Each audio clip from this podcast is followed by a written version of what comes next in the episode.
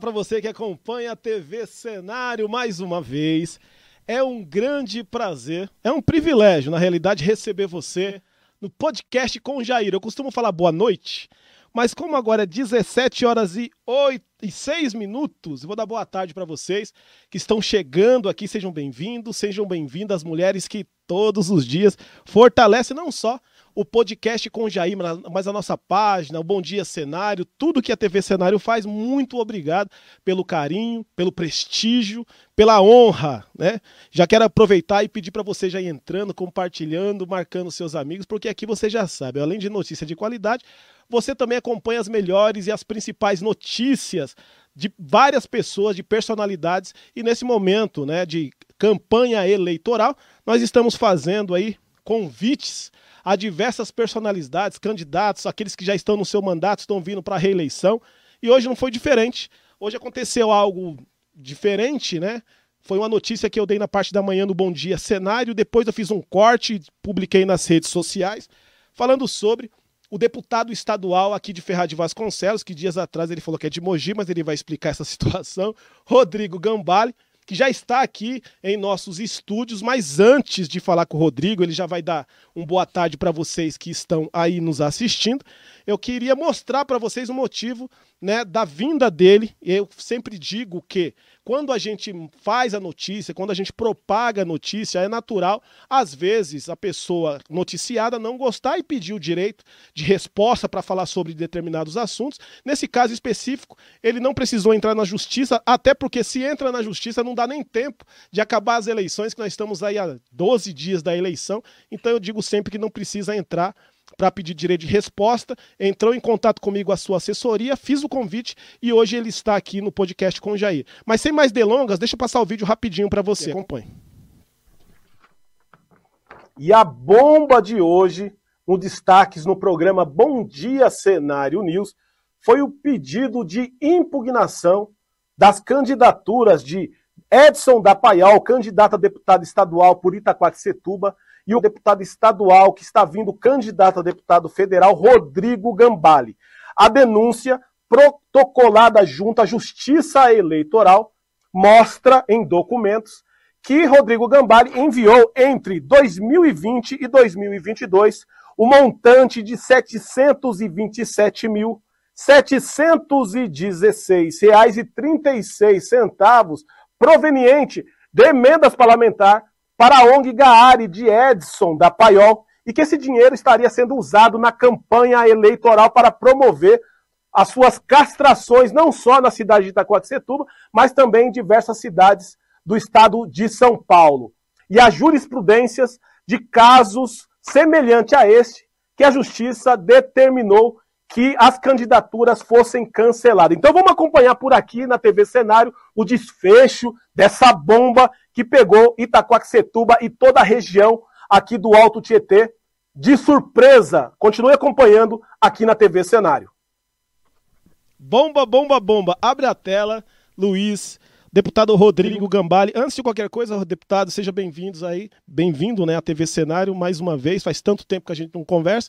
Antes de mais nada, um boa tarde para quem está assistindo. Bom, boa tarde para todos vocês que estão acompanhando a gente aqui na TV Cenário ao vivo agora. É um prazer poder estar tá falando com cada um que nos acompanha pelas redes sociais. Vocês desculpem meus olhos, mas para quem me acompanha nas redes, sabe que eu fiquei 26 horas no ar, então às vezes demonstra um pouco de cansaço. Eu fui viajar, hoje é terça, eu fui viajar na madrugada de domingo para segunda às duas da manhã. Fui para o interior de São Paulo, na região de Bastos, eh, andei Herculândia, algumas cidades. Voltei ontem às 4 horas. Eu não dormi por 26 horas direto fazendo agenda, então eu estou um pouco cansado hoje, porque 7 horas da manhã eu já estava na região de Guarulhos e depois em Salesópolis. E às vezes o corpo acusa um pouco. Então me desculpem, porque a gente está fazendo um trabalho intenso pelo estado de São Paulo e a gente veio aqui para falar um pouco sobre nossas propostas, sobre nosso trabalho e eu vim colocar aqui no Jair uma praguinha da minha candidatura. Coloca aí, vai, Jair. Só, só na entrevista do programa, faz favor. Leva eu no Ah, peito, por não. favor. Só... Posso colocar Não, não, põe, põe, põe aí, não, vai. não, aí você já tá Tô te querendo pedindo, demais. por favor, vai, por favor. Peça, por favor, então, naquela câmera Por lá. favor, por favor, pode colocar, Jair, vai. Tá bom, ok. Isso, obrigado. pronto, pronto, Pra já pronto. começar bem aqui. Obrigado, Jair. Tá bom, gente, ó, isso aqui, ó, pra quem não Agora sabe... nós somos amigos do peito. Tá lá, ó. Rodrigo Gambale no peito do Ó, Jair. da mesma maneira que eu trato todos os convidados, o deputado Rodrigo Gambale não será diferente, né? Isso aqui é fake news, tá, gente? Não acredita nisso, não. Mas tudo bem. Deputado, vamos lá. Você, é, hoje de manhã, eu fiquei sabendo que Everton Moraes, já tem o nome, entrou é, com pedido de impugnação da sua candidatura por conta de verbas é, da- do seu mandato, que é de, proveniente de emenda parlamentar, que você mandou para a ONG do Edson, a, a ONG Gaari, mais de 700 mil reais. E é claro que em nenhum momento no vídeo eu disse que você estava impugnado, disse que foi entra- entrou com o pedido. Tem o número do pedido também, até estou no outro papel, esqueci de trazer para cá. Mas já tem o número do, do pedido. Inclusive, a sua assessoria, não sei você, mas a sua, o seu gabinete, né? O seu gabinete já foi, é, já foi, já recebeu esse, essa denúncia. E eu gostaria que você falasse sobre isso, sobre o que tem de verdade sobre isso, se realmente você encaminhou mais de 700 mil reais para a ONG, né? E por qual motivo você acredita que os adversários é, entrou com esse pedido para poder aí te impugnar sua candidatura? Olha, eu acabei de assistir o conteúdo agora ao vivo com quem está acompanhando. É, não passa de uma fake news o- esse um minuto e pouco de, de, de reportagem. Por quê? Porque nós temos que trabalhar, se a gente for falar sobre isso, nós temos que trabalhar dentro da parte jurídica. Primeiro, a minha candidatura já foi deferida. Eu sou ficha limpa. Não dá para voltar atrás da minha candidatura. Para que, que serve então do- o- o- a justiça eleitoral numa, numa campanha? Isso, serve o seguinte: pode qualquer um apresentar denúncia. É Certeza. como um BO. Você chega na delegacia e faz um BO. Certo. Aquilo ali virar uma apuração ou não, não tem. o- o- simplesmente pegaram, se. Eu não fui nem notificado. Mas como tá você nem- pode saber se pode virar investigação ou não, se a justiça nem determinou ainda, deputado? Então, como que se pode saber se pode ser uma impugnação de candidatura? Eles vão avaliar e se for legal a apuração, você será impugnado. Tá. Não existe esse Mas negócio calma, de calma, ser calma. impugnado, até- é, ser válido até o final. Co- Concorda comigo ou não? Não concordo. Dentro da lei, quem está assistindo sabe que não funciona dessa forma. A minha candidatura já foi deferida. Certo. Se ele entra com um pedido, você nem sabe se isso será feito como multa, como impugnação. Não dá nem Certo. para. Se for impugnação, queria só saber como que entende da política. Se porventura a justiça falar assim, ó, tem veracidade no caso, a gente, ele usou da máquina pública, a justiça pode ou não pode impugnar sua candidatura? Não pode. Agora minha candidatura foi deferida. O que pode acontecer é eu ser diplomado vencendo as eleições, isso correr num processo. E depois, num processo, durante o mandato, pode haver algum problema. Mas vamos lá. Certo. Você quer saber sobre as coisas. Claro, vamos lá, Não adianta vamos lá. a gente ficar prevendo algo É, que não aconteceu. certo, vamos é denúncia, Porque qualquer você falou um que eu, que eu dei fake news e eu não É dei fake news. em nenhum Não, é fake news. Não é isso é, não. fake news. Qualquer advogado eleitoral sabe que isso é uma fake news. Mas enfim, vamos, vamos, vamos por parte. O que, que acontece? Primeiramente, se, qualquer um pode chegar hoje na justiça, tem um sistema chamado Pardal, e fazer qualquer denúncia contra candidatos. Pessoal, ele que mandou colocar isso aqui no meu peito, pra vocês ficarem bem certo. Fica Então, Tem sossegado. muita gente chegando aí, vai falar que eu tô apoiando o Gambá. Ele sossegado. pediu, eu tô com ele no peito. Vamos lá. Fica sossegado. Enfim, e aí o que, que acaba acontecendo? A pessoa pode ir lá e fazer qualquer tipo de denúncia pelo site do Pardal, da Justiça Eleitoral.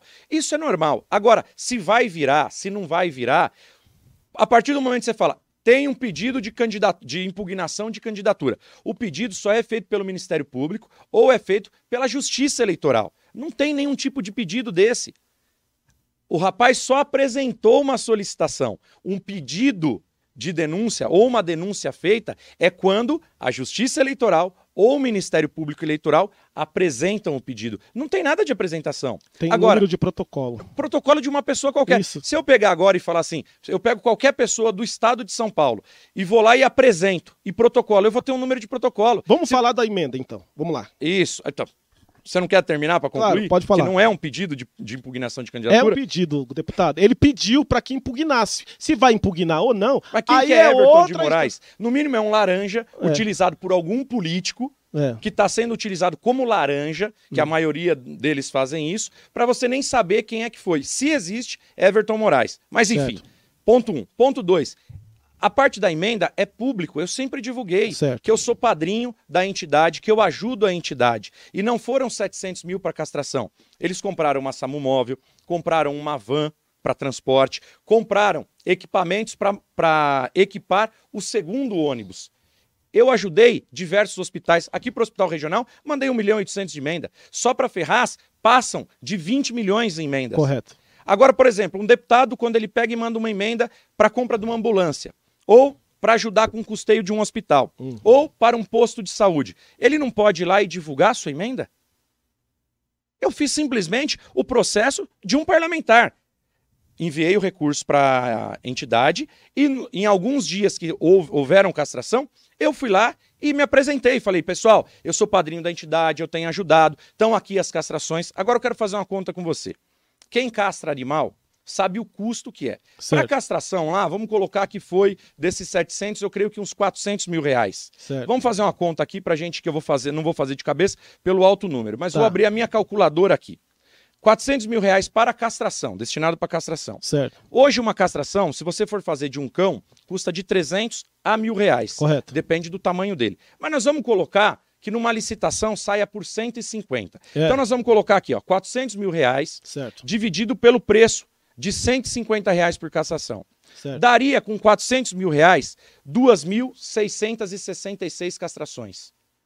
Acompanhou a conta? Correto. Tô vendo. Pode falar. Sabe quantas castrações a ONG Gaari fez com 400 mil reais? Certo. 50 mil. Certo. Então, se a ONG Gaari tem algum crime, é por fazer mais castrações do que ela recebeu. Vamos lá então. Legal, bacana. Entendi legal a conta, 50 mil. Tem todas as castrações registradas. Não, mas o problema- Estão na página. Agora, qual que seria o problema? Faz a castração, eu chego lá no dia e falo assim, pessoal, tô dando a castração aqui e em troca disso eu quero que vocês votem em mim. Isso chama o quê? Troca de valor ou troca de, de benefício por voto. Eu nunca fiz isso. Eu tenho responsabilidade. Agora, qualquer deputado da região, do estado de São Paulo, manda uma ambulância, faz um jornalzinho que todo mundo recebe. Para Ferraz eu mandei duas ambulâncias. Para Mogi eu mandei 100 milhões. Hum. Ele não pode fazer isso? Tá, eu acho que pode, mas assim, vamos lá, vamos fazer uma, uma, uma Uhum. contagem. Nós estamos falando de 2000 e dois- a 2020, Exato. 700 mil reais. Nós estamos falando de um período pandêmico também, período da Certo. pandemia. Você destinou 750 mil, se não foi legal, no meu modo de ver, poderia ter investido em outras questões, porque a emenda parlamentar você pode mandar para Ah, onde aí você quando acha. você for deputado, Não, deixa- você pode fazer o que você quiser Não, não, deixa suas então, isso que eu ia falar. Você Com pode... a minha eu faço não, o que eu quero. Eu concordo, só estou dizendo a falta de moralidade. Outra coisa. Que moralidade? Não, Você sabe que castração... Deixa eu te explicar. não, deixa eu só falar, Primeiro, agora primeiro, é minha vez. Quem tá assistindo, calma, Jair. Não, mas aí você Quem falou- Tá assistindo, mas é que eu preciso pontuar o que você tá falando. Eu preciso É, pontuar. tá bom. Eu não posso deixar você vir falar o que, que eu tenho que fazer com o meu mandato. Não, tá não certo. pode ser isso. Não Tá, pode. então isso tá. tá fora de contexto. Deixa eu Tá. explicar uma coisa pra você, Jair. Você sabe que 63% das doenças que dão em você, em mim, qualquer um que tá aqui, são derivadas, de acordo com a OMS, de doenças zoonóticas? Não. Não sabia? Então você sabe que a cada um real que você investe em castração, você economiza mais de 10 reais em saúde pública? Deputado, mas essa não era a minha pergunta. Não, eu tô te respondendo a sua pergunta. É, não, Agora não tá. eu quero dizer não o seguinte: perguntei ainda. se a gente investiu em castração, quanto É. que nós não economizamos em saúde pública? Deputado, deixa eu só concluir a minha pergunta. Aí Tá. você responde de uma vez só. Você investiu, né, em- volta a dizer, no momento pandêmico, 700 e poucos mil reais numa ONG para poder fazer castração e outras questões. Beleza, ponto. Você mandou essa verba para uma pessoa que naquele momento não era candidato a deputado, porque não era ainda, Não, E de- pra quem deixa- que você tá falando? pro Edson da Paiol, para ONG. por que, que eu mandei pro Edson? Deixa eu te falar. Mas por que, que eu mandei pro Edson? Eu- só, deixa eu só finalizar. Não, não, você precisa falar a verdade. Não, você por que, que eu mandou- mandei pro Edson? O que, que o Edson tem a ver com a ONG? Da Paiol? O que, que ele tem a ver com a ONG? O que, que ele tem a ver com a ONG? O que, que ele é da ONG? Nada. Ah, ele não faz nada com a, que a ONG Gaari, que, que, tem, que é o Edson envolvido, que faz as castrações. Ele não tem nada a ver? Ele é um, ele é um veterinário voluntário, ele não tem nada a ver. Olha no, no- olha no estatuto da entidade. Gab- Gamali, peraí. Vamos ser bem sinceros. Não, Todo você- mundo você sabe tá, você que tá ele usa. você não sabe a verdade. Não, não é isso. Todo mundo sabe que o maior nome da ONG Gaari é o Edson. Mas que não tem nada a ver. Documentalmente ele não tá na entidade. Tudo bem, nós não falando de documento, tô falando de, de, de aparência. Ele é o que- cara que aparece mais. Mas o que é aparência não é a realidade. não, então tá bom. Não é nós isso. vamos tratar de aparência ou nós vamos Não. tratar de verdades aqui? Vamos só, só concluir. Ele quis. Todo, quando você fala de ONG Gaari, é o Edson, da Paiol, que todo Porque mundo sabe. você tá falando isso. Tá. Você falou que eu Só acabei de eu- mandar. Você acabou de dizer que eu mandei recurso pro Edson. Não, você mandou É recurso. inverídico. Tá bom. Vou, re- vou mudar. Você mandou o recurso pra ONG Gaari, Tá, que então tem o Edson. um recurso pra prefeitura, Deixa eu- tô mandando pra prefeita, Ô, não ô, pra prefeitura. Gambale, deixa eu só terminar. Tá. Terminar. Você, vou mudar a pergunta. Você mandou quase 800 mil pra ONG Gaari, que tem como a grande figura o Edson da Paiol. Naquele momento ele não era candidato. Aí ele se torna candidato a deputado estadual. Ele era vereador, Jair. Eu sei que era vereador, e agora é candidato a deputado estadual, e você tem uma das maiores dobradas sua com ele, que é candidato a deputado estadual, e você federal, e vocês estão circulando diversas cidades com a castração proveniente de carro que você ajudou comprar pela ONG, ele está utilizando nessas cidades. Não é. Como assim está utilizando o carro? Não estou entendendo. Como está utilizando? Você, da onde você, tem prova você, disso? Não, você não mandou recurso para a ONG. Tá, mas eu a mando ONG não comp- uma cidade. Eu não posso ir na cidade Não, fazer você campanha? pode, eu só estou fazendo uma pergunta para Sim, você. sim. É uma pergunta, você pode me responder da maneira que você quiser. Tá. Você mandou a ONG, a ONG não é, comprou os equipamentos, tal, tal, os Perfeito. recursos. Perfeito. Hoje ele está usando esse recurso proveniente do seu dinheiro que você mandou para a ONG, não para o Edson. E hoje ele está utilizando o recurso, as estruturas da ONG, para poder fazer campanha com você do seu lado. O que que você quer dizer com usar a estrutura da ONG? Eu não estou entendendo. Não Não- está usando coisa de estrutura Não nenhuma. usa nada? Nada? Nada, nada. Não usa nada. Foi feita a castração no dia É. e mais nada. Nós fazemos um trabalho pela causa animal, para economizar dinheiro em saúde pública. Você acha que está utilizando a van, essas coisas para fazer campanha? Não, você. o- Não, não tô entendendo o que você tá falando. Você que que utilizou. Eu não posso mandar um recurso. A, a entidade, por exemplo, vai numa cidade, por exemplo, Tatuí. É. Certo. Depois eu não posso voltar lá e fazer Pode, campanha você tem Tatuí. que fazer isso. E o que, que é a ilegalidade disso que Não, você tá me colocando? Aí nós estamos falando, eu não estou te falando Tá. que você está fazendo nada de legal. Tô dizendo que foi feita uma denúncia sobre isso. E aí você tem o direito, não para mim, responder para as pessoas que não tem nada de legal nisso. Não, aí você tá achando, eu tô, te isso, é- eu tô respondendo questionando pra você, eu tô questionando. Foi você que levantou isso. Não, eu tô te do questionando. Everton Moraes, que eu não faço Isso. ideia quem seja. Eu tô Que é um laranja de alguém. É, ele tá querendo falar, mas eu não vou dar espaço agora para ele porque é você aqui. Então isso é inverídico. Então não existe nenhum tipo de ligação e a, de- a justiça nem vai aceitar isso. Com irregularidades, não. Não, com né? irregularidades, não. Não tem nada. Mais uma vez, eu tô querendo dizer e afirmo para você. Certo. Isso é o trabalho de um parlamentar. O parlamentar manda recurso, por exemplo. Quantas vezes você não viu eu divulgar as vans, as ambulâncias, retroescavadeira? Qual é a diferença disso para castração? Eu envio recurso para a ONG, a entidade vai, faz castração, e aí simplesmente eu vou lá e divulgo. Olha, meu recurso está sendo bem aplicado aqui. Mas eu, eu acho que o problema é que você está sendo parceiro, vamos se dizer assim, né, de campanha com o Edson da Paiol. Eu acho que é isso que levanta as suspeitas, né? Mas qual é o problema disso? Qual é o problema do Edson estar junto? Eu não estou entendendo. Por exemplo, todo, todo mundo que é parlamentar, ele faz um trabalho para se promover depois. Tá certo, tá certo. Você já Não- respondeu isso, Não Gambá. tem nenhum tipo de. Não tem Então isso não vai tipo- acontecer nada. Isso aí é balela não tem nada campanha. fora da. Claro! Porque É. senão, por exemplo, assim, ó, nós temos um candidato aqui que faz mutirão da saúde. Quem que é o candidato? Nós temos um candidato que eu não preciso falar, não preciso divulgá-lo. Nós temos um candidato. Aí eu vou entrar com uma impugnação porque ele faz do próprio bolso, que aí é abuso do poder econômico. Não, mas aí é outra coisa diferente, Qual, né? qual coisa que é diferente? Porque você não tá Não. coli- ele não tá fazendo amarração com alguém que mandou dinheiro pra ONG dele, né? Exata, aí que tá a diferença. O que eu tô É. fazendo é legal, o que ele tá fazendo é ilegal, é abuso do poder econômico. Entendi. Então tá certo. Pessoal, Todos, todos os parlamentares fazem isso. Por exemplo, o parlamentar manda um dinheiro para pai. Hum. Aí ele manda um recurso para pai. Ele vai lá e entra na pai e divulga. Porque Hum. foi feita uma sala na pai, foi feito algum benefício para pai. Ele não pode fazer isso? tá, mas vamos lá. Agora eu vou perguntar. Mais calma agora pra você responder com Eu calma com também. calma. Você falou assim, com meu dinheiro eu faço o que você quiser. Então você respondeu muito mal educado. Mas vamos lá, agora Como vamos com o meu falando, dinheiro? Não, vamos não, falar não, não, não. Meu mandato. seu mandato, o dinheiro do Meu seu mandato, mandato. que é que é as O verbas, recurso. o Claro, recurso. Eu mando para onde eu quiser. Mas era o momento? Tá, mas a discussão é essa, Jair. Não, só tô te fazendo uma pergunta. Ah, desculpa, Paulo Jair. Pô, eu, eu fui, olha, eu, eu quase não vejo as coisas daqui da TV Cenário. Quando teve a inauguração da 15, você colocou lá, e, e aí eu fui ver, tentar ver a 15 pela tua imagem. Aí você foi mostrar a 15, você desvalorizou a 15 e apontou pra praça, falou, mas a praça ainda não terminou e falou que ia terminar junto. Jair, não, não faça isso, é ruim, pô. Peraí. Nós estamos fazendo peraí. um trabalho incrível, maravilhoso pela cidade. A Não, não, Priscila- nós não. Você não é prefeito. Quem tá fazendo é sua irmã. É, Nós estamos Não, não, fazendo. não, você não. Você sabe quanto que eu mandei Eu vou- de recurso eu vou cidade? Mais de 120 Eu milhões. vou perguntar daqui a pouco emenda. você da, da emenda que você trouxe pra Ferraz, mas não Tá. adianta que você Somos não consegue. nós, quem tá Não, não. ajudando sou eu. Não, quem tá fazendo é sua irmã. Sa- Mas vamos Porque lá. os outros prefeitos saquearam a Ó, cidade. você tocou Quem no tá ajudando sou eu. Você tocou no assunto, deputado. Eu vou tirar Hum. esse pluguinho, tá? Que eu não tô Tá me bom. sentindo à vontade. Tá Ó, é, você me mandou, você falou de uma, de uma situação que não estava na pauta, mas aí é bom a gente falar. Você disse que eu estava fazendo a live e desvalorizei, falei, ressaltei que é importante a- o calçadão da 15. E é mesmo, acho que os comerciantes estão felizes. E aí eu virei, mostrei a praça. Por que, que eu fiz isso? Porque o próprio, vo- vocês, você não, sua irmã e o Daniel Balk, disse que no mesmo momento, e eu mostrei num Bom Dia Cenário, que no mesmo momento que entregaria a 15 de novembro, entregaria a Praça da Independente. Eu acho que o jornalista, ele tem que questionar. Você foi. Você lembra, o deputado, que quando tem você. lá, não Deixa tem? eu falar. Quando é a prazo de entrega? Já era para ter entregue mês passado, dia 28. Trogou com quase um mês de atraso. Mas até aí um mês não é muita coisa. E pô, teria que entregar a praça junto. E eu questionei por que, que não entregou. Normal. Mas você recorda, deputado, você, enquanto jornalista que era bom também, eu acho que eu era melhor que você, mas você também era muito bom na rádio local. Concordo com você. Você- sempre foi melhor que eu. Por isso que eu sou melhor deputado. É verdade. Mas você também faria, fazia muito isso. Mas muito mais do que eu até. Você chegou na época do Zé Biruta, eu me recordo de uma cena. Você entrando com guarda-chuva dentro de uma ambulância, falando que estava com problema lá, tá tudo se sucateado, e era verdade. Você, quando fala essas coisas, de um jornalista também, que tô- meu papel não é só falar coisa boa, é falar coisa ruim, como você também falava. Não é desmerecer também a TV Cenário quando você fala, ah, eu quase não assisto. Você só queria co- assistir coisas boas aqui da TV Cenário? Não, Jair, porque eu tenho opção, eu, eu sou obrigado a assistir. Não, não é isso, não é. Não precisa vir com uma educação. Eu queria só que você Não. respondesse.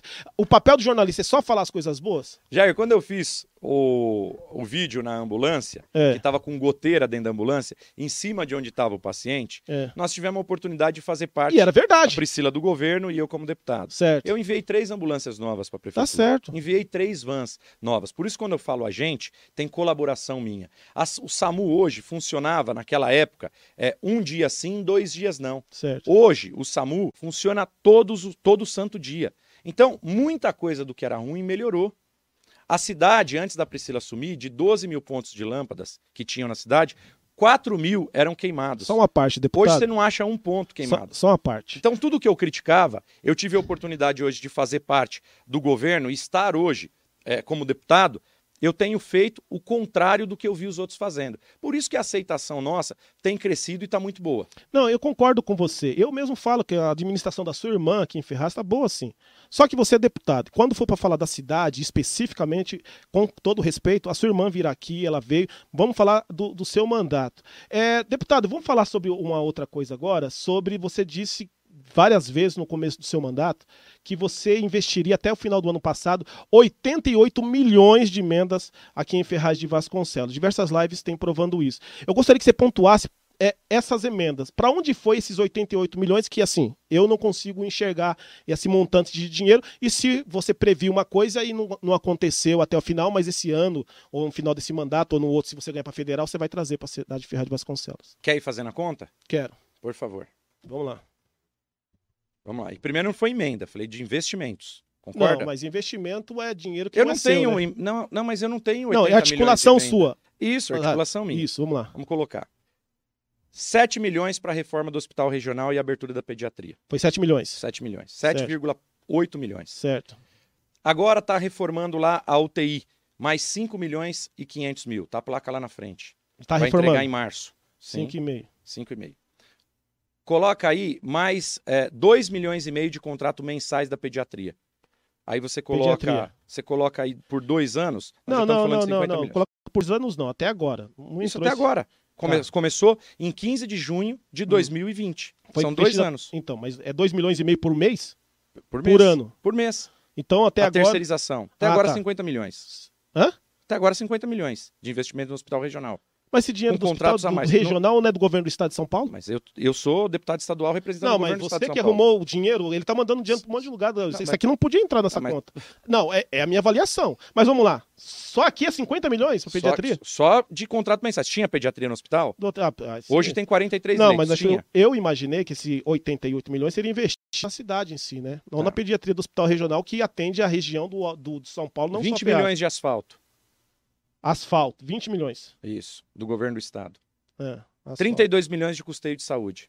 Custeio de saúde. O Isso. que, que é isso? Custeio de saúde, valor para investimento, para postos de saúde, tem oito postos terceirizados, está aumentando. É que cê- mas aí eu- acabo, eu acabo sendo redundante a sua pergunta. Você falou que eu não posso falar sobre Ferraz. Aí se eu for começar a falar sobre Não, o não, não, mandato, você- eu vou ter que falar sobre as Não, ações não, da você pode, cidade. deputado. aí você vai ter que chamar a Você é Priscila um cara, você é um aqui. cara educado. Você é um cara educado, você entendeu? Você não pode falar de Ferraz de coisas que não é sua prerrogativa. Agora, de coisas que você trouxe pra cidade, você tem que falar. É que você Você quer pautar o que eu posso falar e não posso falar. Um milhão do Poupa Tempo.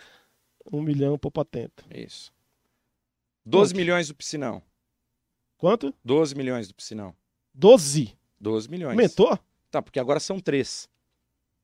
E o terceiro já foi feito projeto e vai Hum. ter mais um investimento de 5 milhões. Eu só tô falando o Hum. que já aconteceu. Certo. Quanto que já deu aí? Você quer que eu coloque 50 milhões? Já passou de 88. Não, já tá, tá, tá em mais de 150. Não, aqui já deu 100 milhões. 50, 90, 97, 103, 113, 115. Só Com de 50 aí? Hã? Não, já tá com 50. Tem, e tem ainda, tem muito mais que tem coisa que eu não sei nem de cabeça. Porque se você pegar a 15 de novembro, foi emenda do Estado. Não, mas Ah, não- deixa eu te explicar uma Ah, outra coisa. ah. Tem qu- 14 máquinas que vieram, três ambulâncias, três é, vans para saúde, tem duas retroescavadeiras, duas para carregadeira, um caminhão-pipa. Se somar só de maquinário, tem mais aproximadamente aí uns 8 milhões de reais. Tá bom. Então você mandou quase 150 milhões pra Se Ferrari. não for mais, Tá bom. Vamos lá, para outra pergunta aqui, que eu sei que você tem que ir embora que hora, deputado? 6 e... 6 e 20. 6 e 20. É isso. Ó, tem muita gente aqui acompanhando, quase Tá 200 bom. pessoas. Quero mandar boa noite pra todo mundo, pedir pra você compartilhar. Toma uma aguinha aí, deputado. Eu tô super tranquilo. É, Lilian Riso, bastante gente acompanhando, marque seus amigos. O deputado já respondeu, pessoal, sobre a questão da impugnação, que não existe a, a pedido de impugnação. Não, não é nem falou que- pedido, foi uma denúncia apresentada por um Isso. munícipe. Falou do. Eu do- devo ter 40 dessa, dos porque o o- pessoal. Deixa eu te falar uma coisa, Jair. É. O pessoal tá desesperado. Eu devo ter 40. Eu não sei por que que você deu É, é, valor para essa. Sabe por quê? Eu vou explicar uma coisa para você que está assistindo. Os meus concorrentes, eles não trabalham. Eles querem atrapalhar o meu trabalho. Se vocês acompanharem as redes sociais deles, todo dia, toda hora, eles falam de mim. Poxa, pelo menos faz um favor, divulga meu número, 1977. Eu já falei 1977 vezes para vocês. Cuidem da campanha de vocês, deixa-me em paz. Tá, vamos lá. Agora eu vou entrar um pouquinho de Vamos fogo. lá. Vamos botar um fogo de fogo aqui. 7 e meia, tem 40 minutos. Já tem bastante coisa aqui. Tô tranquilo. É, do- você sabe o que que é ser pragmático e você sabe o que que é ser frio. Você se julga um cara pragmático ou frio? Eu vou te fazer essa pergunta e já vou introduzir a questão é, da vinda do Jorge na semana passada aqui, que eu tenho certeza que você não assistiu, mas alguém deve ter te Você falado. precisa me explicar, pontual o que, que foi, É, para vou eu te- te é, responder. com certeza, se você deixar. Vamos lá, ele veio aqui e ele falou algumas questões, né? Uma delas chamou muita atenção e ele fala isso sempre, que você fez uma live esses dias e você apagou a live. Eu assisti, mas depois você apagou o vídeo, foi live que você fez falando sobre é, dois vídeos que estavam circulando na internet, um que era do, do, do Rafu, ele acabou se retratando, eu falei aqui no programa, e outro do Dr. Jorginho Absan, que você que ele falou umas questões sobre merenda, tal, tal, acho que foi isso. E aí você fez um vídeo falando sobre é, a oposição, falou sobre o Rafu, né, que se retratou, mas você pegou, Eu não dei nem o nome. é, você não falou o nome, mas todo mundo sabe que é o Rafu. E do Dr. Jorginho Absanra, você, mais uma vez, porque já é várias vezes quando você tem é, oportunidade de falar da família, você fala sobre diversos processos que toda a família tem. Dessa vez, eles tomaram partido e dor pela a doutora Elaine Absanra, a Areta. E aí ele disse assim: você está sendo ingrato, injusto, porque eu matei a sua fome, segundo ele. Você trabalhou para a Areta, ele te arrumou uma sociedade com um cara que te ajudou na sua campanha. E eu gostaria de, de, de entender isso. Tudo que o Jorge fala de passagem sua, não só com ele, mas como ele disse o Filó, ele disse o Isidro, que te ajudou também, não sei se é verdade. É, você é pragmático, você esquece do que aconteceu, você é muito prático nas coisas, ou você é frio, ou não é uma coisa nem outra. Tudo que você falou é verdade, todo mundo lá responde processo mesmo. Deixa eu só te perguntar, você vai falar mais sobre ele ou não? Só é a única pergunta? É a única. Tá bom, então eu vou te responder. Bom, primeiramente, Jair, o povo já apo- aposentou eles. Certo. É, o resultado da urna nessa eleição vai deixar muito claro. Primeiro, eu não citei nome de ninguém, é que você está citando o nome deles.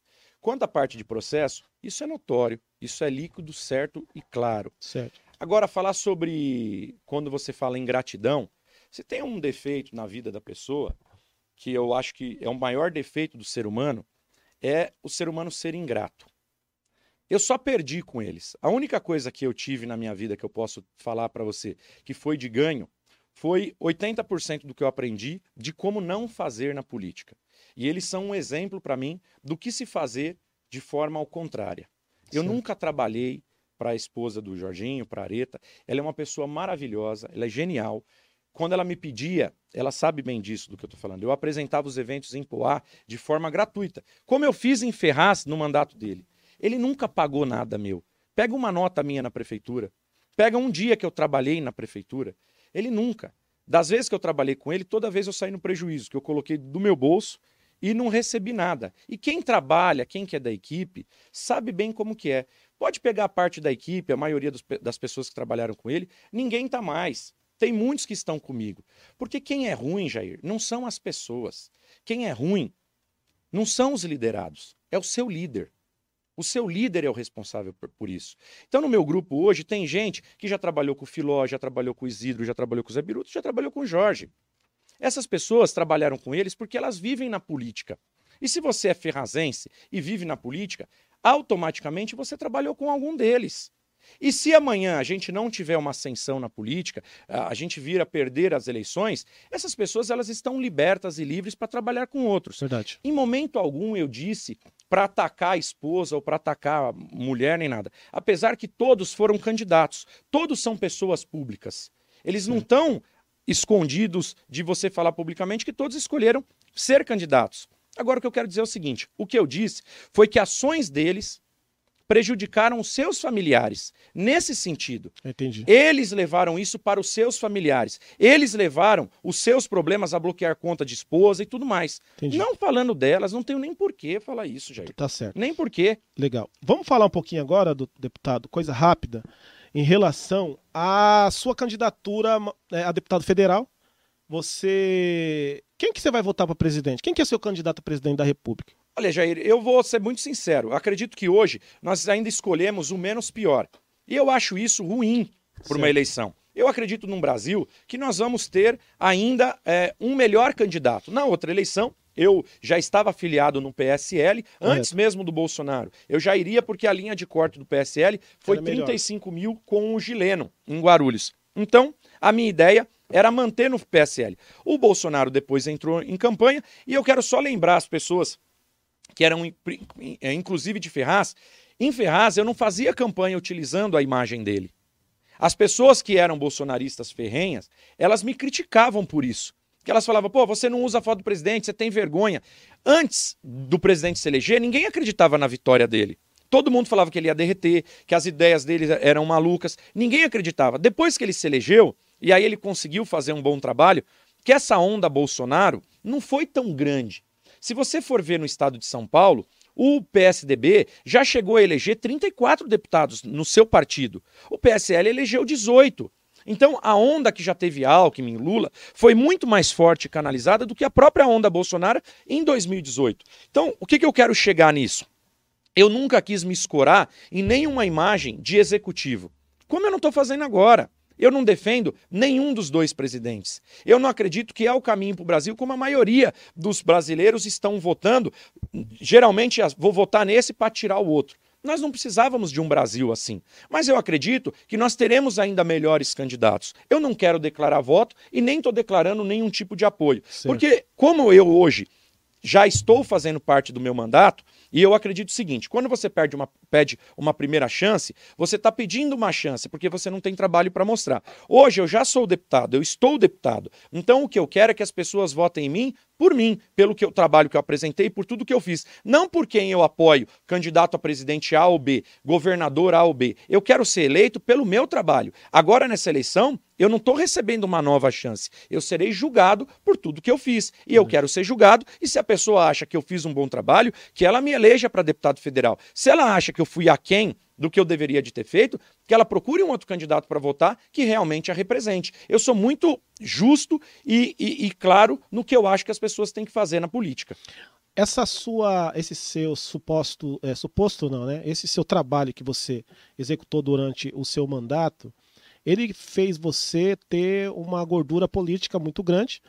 E isso mostra Nas duas situações, É. tanto na barriga quanto Isso mostra que você é uma da, dos candidatos do seu partido mais cotado para vencer essas eleições. Inclusive, eu não sei como está agora, mas da última vez que eu vi, você tinha recebido até então é, quase um milhão, se não me engano, um milhão e setecentos mil reais de emenda é, é, de, de verba é, direcionada para a campanha. Me fugiu o nome agora. E você está cotado também, pelo que eu fiquei sabendo, é, em receber o teto máximo do fundo eleitoral de 3 milhões e 100 mil reais. Não, mas não é isso. Acho que são 2,5 e não é. O que eu recebi, eu recebi. Dez, é, foi isso e mais nada. Mais nada. Mais nada. Daqui para frente não recebe mais. Não. 1 milhão e 700 mil reais. E naquele momento, até então, até a presidente do seu partido tinha recebido um milhão de reais. É o staff da sua campanha que te faz com tanta força dentro, é articulação político, política. Fala um pouquinho sobre emenda, o que, que você acha justo um candidato, que você também é candidato, além de ser deputado, receber 1 milhão e 700 numa ponta para fazer tanta campanha, sua campanha, diga-se de passagem, está muito bonita. É, e outros candidatos que estão iniciando, que também precisavam, teve candidato que recebeu 12, 13, 15 mil reais. Como que é isso? Agora eu vou te fazer uma pergunta. Você é a favor do Auxílio Brasil? Bolsa Família? Claro, paliativamente sim. O que que é paliativamente? Só para eu conseguir te explicar em cima do que eu vou dizer. Paliativamente é algo que não pode acontecer a vida inteira, é momentâneo, porque o Brasil ele precisa a, a- o- a política melhorar o ponto de uma hora não precisar desses auxílios. Então, em vez dele dar, é bom dar emprego, né? Com certeza. Sabe o que eu tenho feito com o meu fundo? Contratado pessoas. Eu não gasto o meu fundo eleitoral é, com, com televisão, com superproduções. Isso eu faço tudo por conta própria. Eu não estou contratando uma grande empresa de mídia para cuidar da minha imagem. Eu não estou cuidando e gastando valores que eu tenho recebido com CNPJs. Eu estou investindo em pessoas. E aí eu fui até criticado é, porque eu estava deixando pessoas no sol segurando bandeiras. As pessoas não estão segurando bandeira. É, tá Elas acreditam num projeto. Elas estão trabalhando. E para mim, elas são como coordenadoras de comunicação visual de um projeto que vai mudar para melhor a cidade dela e o estado dela. Então, você interpretar a pessoa como um segurador de bandeira é de quem vê. Eu não acho. é, eu acho ela como você- coordenador de campanha. Estou dizendo É, quem criticou. Isso, isso. Então, se você for olhar, praticamente aí 80%, 90% do meu investimento vai ser para dar emprego para as pessoas. Entendo. E eu acho que deveria de ter uma lei, já que tem fundo eleitoral, que passou e o próprio presidente sancionou, e os presidentes estão usando milhões, os governadores milhões, mais de 60 milhões de reais. Eu, a- eu acredito que eles tinham que fazer, sabe o que, Jair? Colocar pelo menos um limite aí de 70%, 80% que fosse obrigatoriamente gasto com pessoas com a pessoa que vai coordenar a campanha na rua, para aquela pessoa que vai entregar o material nosso na rua, e não com mega produções. Então, o que eu estou fazendo é dando emprego para essas pessoas. Eu estou fazendo com que a economia gire. Eu estou fazendo com que essas pessoas tenham um ganha-pão. Então, a maneira como eu estou utilizando o fundo eleitoral, no meu ver, é responsável e da maneira como tinha que ser, empregando pessoas que têm necessidades, que não têm renda, que precisam daquilo para viver. Então, hoje nós temos sim o Auxílio Brasil, nós temos auxílios, mas é mais importante você empregar dessa forma do que simplesmente você dar o dinheiro para a pessoa ficar em casa. É, mas você não respondeu a minha pergunta. A minha pergunta é o seguinte: você acha como que é feito essa divisão? Eu não É sou justo? presidente do partido. Ela não tem uma cota igualitária. Então eu não sei como ele. Não dá para explicar para você. Eu não sei como é que funciona. Certo. Eu não sei o que, que Você eles faz o pedido máximo, aí eles vão. Talvez eles façam isso balizado em pesquisa. é, eu não sei como que eles veem os números de trabalho e potencial eleitoral que a gente tem. Até mesmo porque o partido ele recebe fundo baseado na quantidade de votos que o parlamentar leva. Então, quando eles fazem um investimento maior em um parlamentar, é porque eles acreditam que o parlamentar será mais votado, para que o partido consiga ter mais recursos de fundo partidário e fundo eleitoral. Então, talvez seja isso. Essa parte partidária de presidentes, cada um tem uma forma de pensar. E eu fui, é, me conceberam esse valor baseado no trabalho que eles estão vendo meu. Tá certo. Você avalia a sua, a sua, o seu mandato e você costuma dizer, e disse até para mim, que você está bem seguro, né, da sua vitória porque você trabalhou durante Não, da quatro minha vitória, não. Estou bem seguro do trabalho prestado. Isso. A é, vitória está na mãos- tá- tá nas mãos de Deus. isso. Jair, duas coisas assim que É. eu tenho experiência de política. Eu participei de duas. Certo. A minha, em E a da 2018, e da a da minha irmã. As pessoas costumam perguntar para mim no dia, porque é impressionante. O Felipe tá até aqui comigo, ele pergunta direto. Falou, mas como é que você não tá estressado? Faltam 11 dias da eleição. Porque eu digo o seguinte, eu trabalho e dedico o meu melhor. Eu faço tudo o que eu posso fazer. Eu não passo vontade. Então, tudo que eu acho de criativo, é, do que fazer de vídeos, do que prestar de conteúdos, é, conversar com pessoas, eu me dedico durante todo o processo. Então, quando eu chego no dia da eleição, eu tenho uma sensação de dever cumprido. Aí se você perguntar para mim, você está seguro da vitória? Não, eu estou seguro do meu trabalho. A vitória ela é muito inconsistente. Nesse ano, se eu não me engano, um número arredondado, foram de 1.508 deputados federais, que às vezes sai um, entra outro, Certo. 1.508 deputados federais. Desses 1.508, é, vão entrar 70. É mais difícil que eu acho que uma prova da USP de medicina. Então, é muito complexo você participar de uma campanha eleitoral. Dizer que você vai ganhar, eu já vi candidato mais votado em cidade e por erro partidário ter ficado de fora. Então, se você perguntar para mim, você tá com, com, com, com, com, assim, com, com aquela sensação, de Sensação. vitória? Não. Eu tô com sensação de dever cumprido. Agora, quando vai chegar no dia 2 de outubro, eu deixo nas mãos de Deus e falo: se for para ser, eu fiz tudo o que eu pude. Se eu errei, eu vou aprender também com meus erros, para na próxima voltar mais fortalecido. Mas hoje eu posso dizer: se tivesse que abrir as urnas hoje, eu tenho a sensação já de dever cumprido por tudo que eu trabalhei. E eu não fiz campanha só nesse mês. Quem me acompanha nas redes sociais sabe que eu tô quatro anos trabalhando muito. E quem tem mandato, a campanha é feita durante o seu mandato. Não adianta se desesperar e no mês da eleição Querer querer, correr, correr, atrás. né? Eu tô seguro disso e muito tranquilo. Você tem diversas lideranças em várias cidades também. É, até indicação sua, você tem em outras cidades trabalhando, em prefeituras. Vereadores de várias cidades aí estão é, lhe apoiando também, inclusive o prefeito de Mogi das Cruzes, né? Está te apoiando lá é, enquanto deputado estadual e boa parte da- da- dos vereadores. E não é perguntando coisa do Jorge, que você não quer que fale mais dele, mas eu vou usar as palavras do Jorge para poder também perguntar para você esse, é, o que ele disse aqui. Ele falou que eu perguntei para ele assim, doutor, o Gambale pode ter defeitos, como todo mundo tem, eu também tenho, mas ele se mostra bastante inteligente na questão de preparar a campanha. E ele tem muitos nomes, muitas lideranças, muitas pessoas trabalhando em diversas cidades. E, mais do que isso, ele tem agora muito dinheiro, mais do que qualquer outro candidato aqui da nossa região. Como é que se perde uma eleição dessa? Jair, Aí, deixa eu só responder. Aí ele respondeu dizendo: traição. O Gambale será muito traído porque ele trata mal as pessoas. É, e aí ele terminou dizendo que esses dias atrás você fez o Kaká chorar por ter maltratado ele.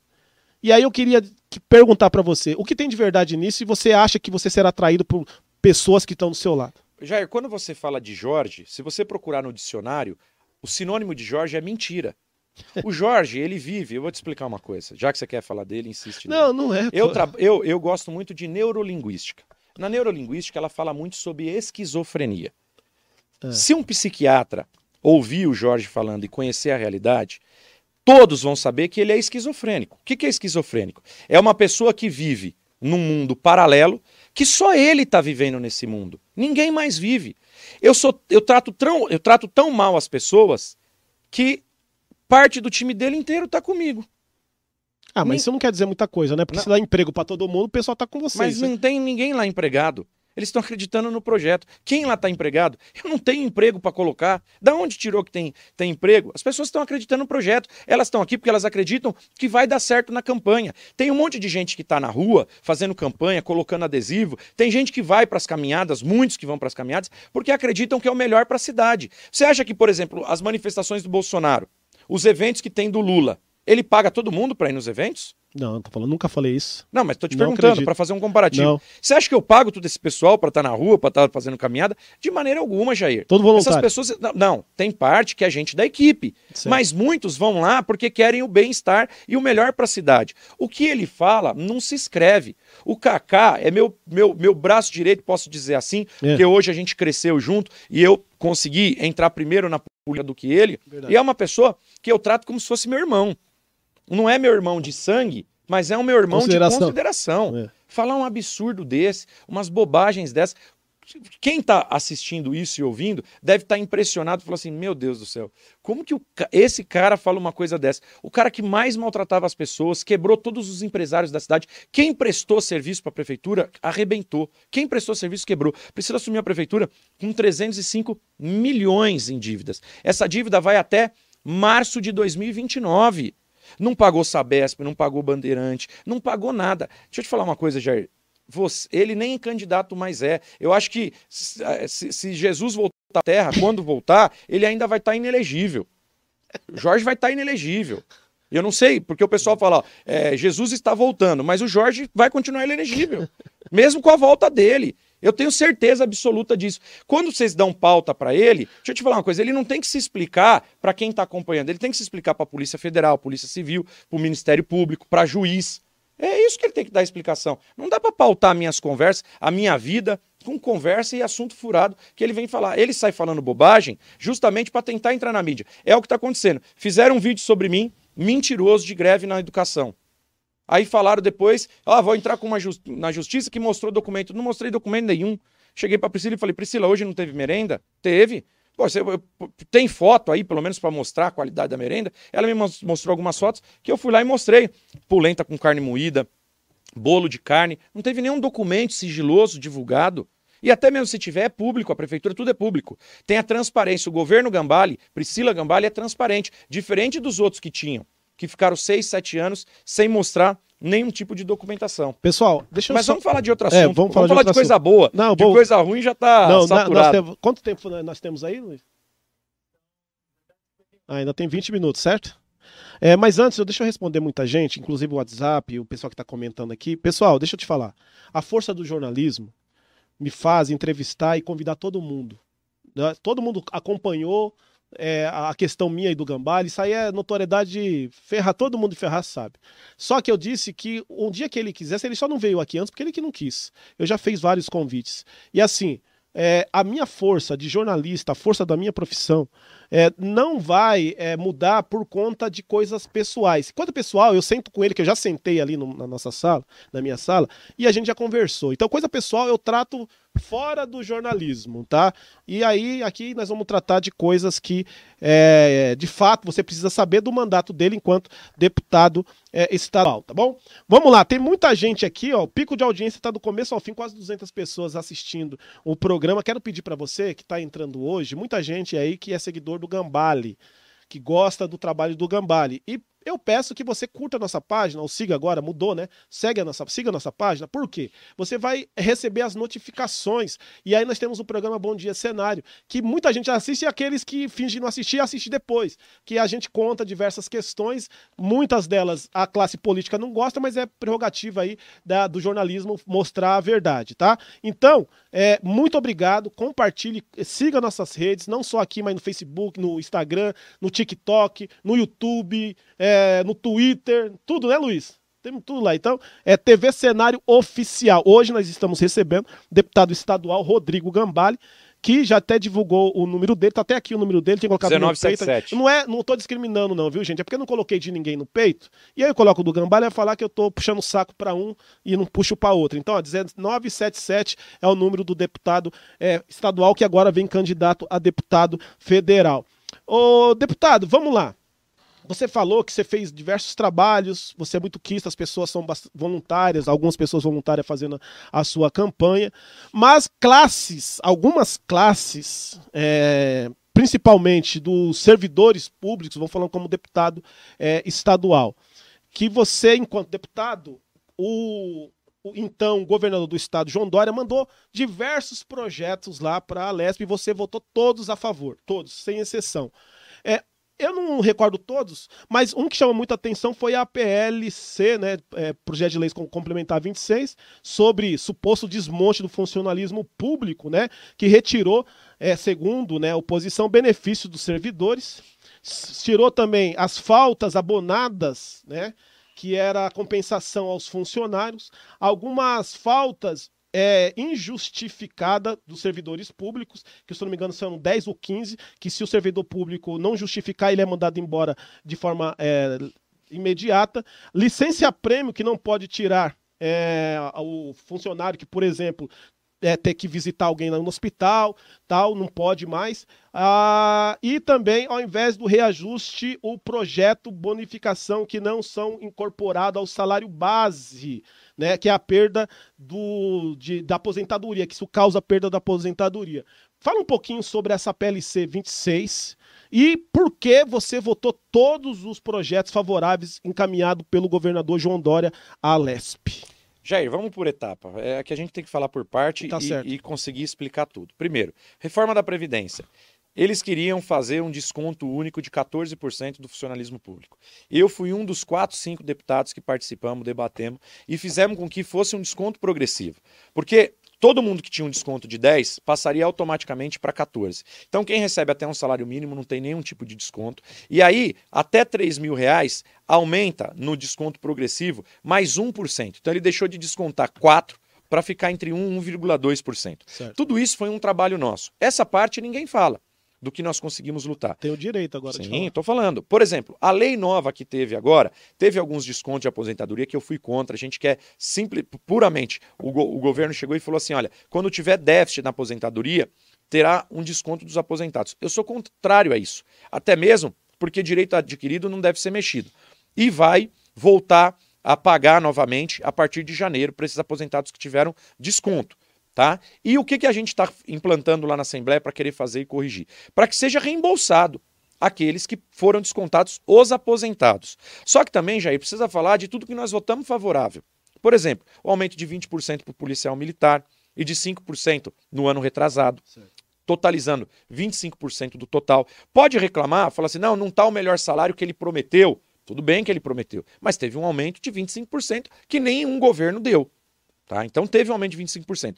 Profissionais da saúde que receberam 10%. Professores aposentados que também receberam 10%. Então, nós também votamos muita coisa boa na parte de aumento. É que muitos só se apegam o que está. Eles acham que é errado. É claro, ninguém quer perder. Agora, você acha que não é justo uma pessoa ter 10 faltas e se ela não justificar, ela ainda ter abono?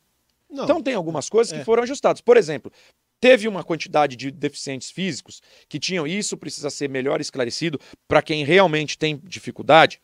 Em dois anos em São Paulo, multiplicou vezes seis vezes a quantidade de, de deficiente físico. Só que não era registrado. Todo mundo estava acusando para não pagar IPVA e para não pagar é, multas de carro. E o que, que aconteceu? Foi feita uma correção e foi feita uma nova regra para avaliar sobre isso. Só que agora já está sendo colocado em prática e tendo um, um, uma maior abrangência dessas deficiências. Então, tem coisas que você acaba fazendo na política que você não consegue.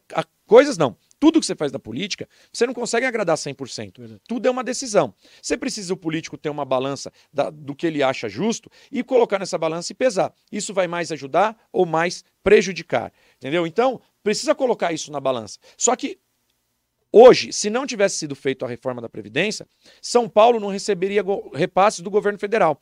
Porque com a reforma da Previdência do governo federal, ele obrigou que fosse feita pelos estados uma reforma igual ou mais severa do que Brasília fez. Senão, os estados deixariam de receber repasse. O governo do estado, de qualquer maneira, ele era obrigado. Tanto é que os mesmos governos de esquerda, que trabalham com sindicalista, tudo, foram os, os primeiros governos no estado, de, no, no Brasil, a passarem as suas reformas da Previdência, pós aprovação da Previdência em Brasília. O estado de São Paulo não sobreviveria por mais 10 anos recolhendo o que estava sendo recolhido de Previdência. Hoje, no Brasil, mais de 70% do que os nossos impostos arrecadam e, e contribuem vão para pagar a aposentadoria de tá funcionalismo. Tá certo. Então isso precisa ser corrigido. Tá bom. É, daqui a pouquinho chega a parte final, ainda tem uns minutinhos. Estamos recebendo aqui Eu o deputado. Até 6h20. Até 6h20? Isso. ah, que legal. É, deixa eu falar, deputado, agora sobre é, essa reta final aí de é, campanha eleitoral, 12 dias, nem 12 dias mais, né? É 11, 11, 11 dias e 6 horas. 6 horas aí para poder a, a, sua eleição. É, como será essa reta final? O que, que você está programando aí? Terá alguma coisa nova, diferente do que você está fazendo diariamente? Terá alguma, algum evento aqui na região? Divulga um pouco, fala aí, pede voto, né? Fica à vontade. Jair, o que a gente vai fazer é o que nós viemos fazendo todo esse tempo.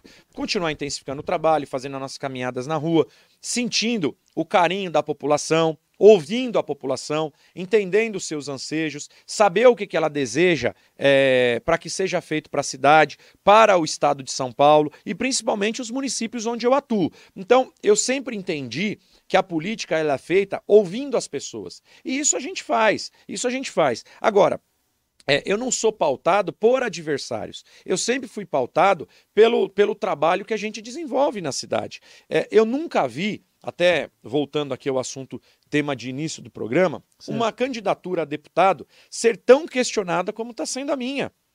Você, por um acaso, ouviu alguém fazer denúncia sobre qualquer candidato aqui da região?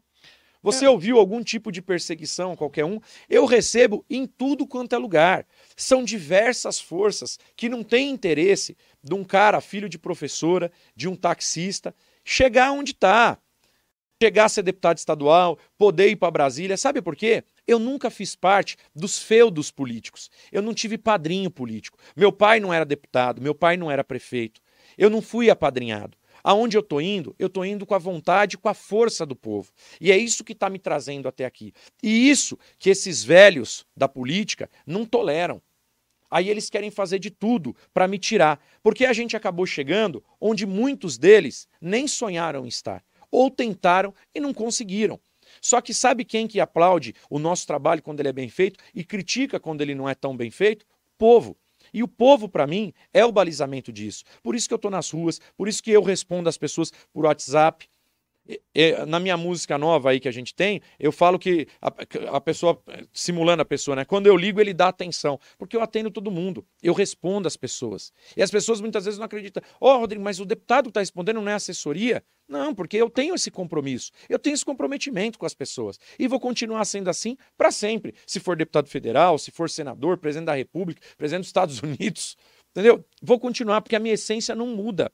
A minha essência sempre foi e sempre será a mesma. Eu vi que todos que conseguiram uma ascensão de carreira política e foram derrubados ou tiveram a sua queda, se deu devido à soberba, se deu devido a mudanças de hábito. Então, é claro, as pessoas hoje, quando eu, dou, quando eu dava uma opinião antes de ter mandato, elas achavam que eu era um imbecil. Hoje, quando eu dou a mesma opinião por ter mandato, elas acham que eu sou soberbo. Então, é complicado, porque é onde eu tô, é na posição que eu tô. Então, antes falava, ah, ele é um louco. Agora acha que eu sou metido, que eu sou arrogante, porque eu tô. Agora, se eu não acreditar que eu vou ganhar, uma vez eu fiz um vídeo. Pessoal, vou fazer um. É que eu vou, isso faz parte, eu tenho um curso montado de 174 páginas. Esse curso se chama Eu Eleito, com as minhas experiências do que eu passei, estudos que eu tive, e eu quero compartilhar com o estado de São Paulo e com o Brasil, para quem tiver interesse, entender quais foram, quais foram os caminhos que eu levei até aqui. Tudo eu gravei, tudo eu deixei anotado. Eu sigo uma regra. Eu sou organizado nesse sentido. E aí eu fiz um vídeo falando assim: olha, eu vou querer fazer um vídeo, é, vou querer fazer um curso de como vencer as eleições. O Felipe veio me corrigir. Ele falou, pô, mas você foi muito soberbo no seu story, você, você falando é, como vencer as eleições. Eu falei, Felipe, mas eu vou fazer um vídeo de como perder as eleições? Ele falou, porque tá perto da eleição e se você perder. Eu falei, se eu perder, eu também aprendo com meus erros. A derrota ensina mais do que a vitória. Eu costumo dizer que aquele que é marinheiro de primeira viagem, sai candidato e já ganha, ele ganha e fala: ganhei, sou bom. Mas ele não sabe onde errou. Quando então... você perde, você se enfia embaixo de uma cama, Jair, é. fica 30 dias pensando o que, que eu fiz de errado, onde eu errei, o que, Mas... que eu podia ter feito para melhorar. Mas então você precisa perder uma, né? Eu não, mas eu já apoiei os candidatos. Eu tô desde 2014 com isso. Eu perdi com os outros. Eu perdi com os outros. Não, eu tô dizendo isso porque assim, é, quando você falou uma coisa que reflete na boca de algumas pessoas. Se eu falar na maioria, é, tô mentindo, mas muita gente fala sobre essa sua postura um pouco soberba. É, isso soa é, de forma soberba porque, como você disse, você está ensinando o povo como vencer e até agora você... Não, não foi... É, é. Eu só falei isso agora. É, que é. assim, se você for olhar na rua a postura, é. o que mais as pessoas falam é que eu sou humilde. Agora, na classe política, cada um interpreta como bem entender.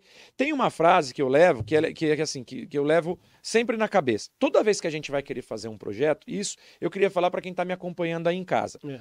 Que se esse projeto for algo difícil de ser feito, eles vão te chamar de louco. E eu costumo dizer o seguinte: Jair, você sabe qual é a diferença da loucura e da genialidade? A, lou a diferença da, da loucura... loucura e da, geni da genialidade? A loucura está na mente do louco e a genialidade está na mente do gênio. Não, é uma palavra só a resposta. A, viu, Gostou, Jair? né, Luiz? A diferença da loucura e da genialidade é o resultado, Jair. É, Por quê? É. Porque se você acreditar num projeto audacioso e perder, você é louco. Se você busca e faz um projeto audacioso, quem está me assistindo aí é e acerta, vão te chamar de gênio. E vão te chamar de sortudo, então é assim que funciona, mas quem não arrisca, não petisca. E a gente tem trabalhado firme e forte para trazer o melhor e fazer o melhor do nosso trabalho. Então, eu quero continuar sendo louco, mas que Deus ilumine minha cabeça, minhas ideias, para que depois possam até falar, ah, foi genialidade. ou foi sorte. Mas se as pessoas estão aprovando, é porque eu estou fazendo o melhor para a cidade e para o Estado. Deputado, é, há rumores, aí é rumores, né, se você quiser responder ou não, é um direito que você tem, que é, diversos deputados na, na Leste também têm a mesma visão que algumas pessoas da cidade aqui da região têm sobre você lá. É, teve pessoas que disseram assim: não, lá na Lesp ele não é quisto por deputados, lá todo mundo quer ver a caveira dele, tá doido para poder prejudicar se acontecer alguma coisa. Se tiver alguma coisa que a Lesp tem que aprovar, ele com certeza não vai contar com a força dos, dos pares.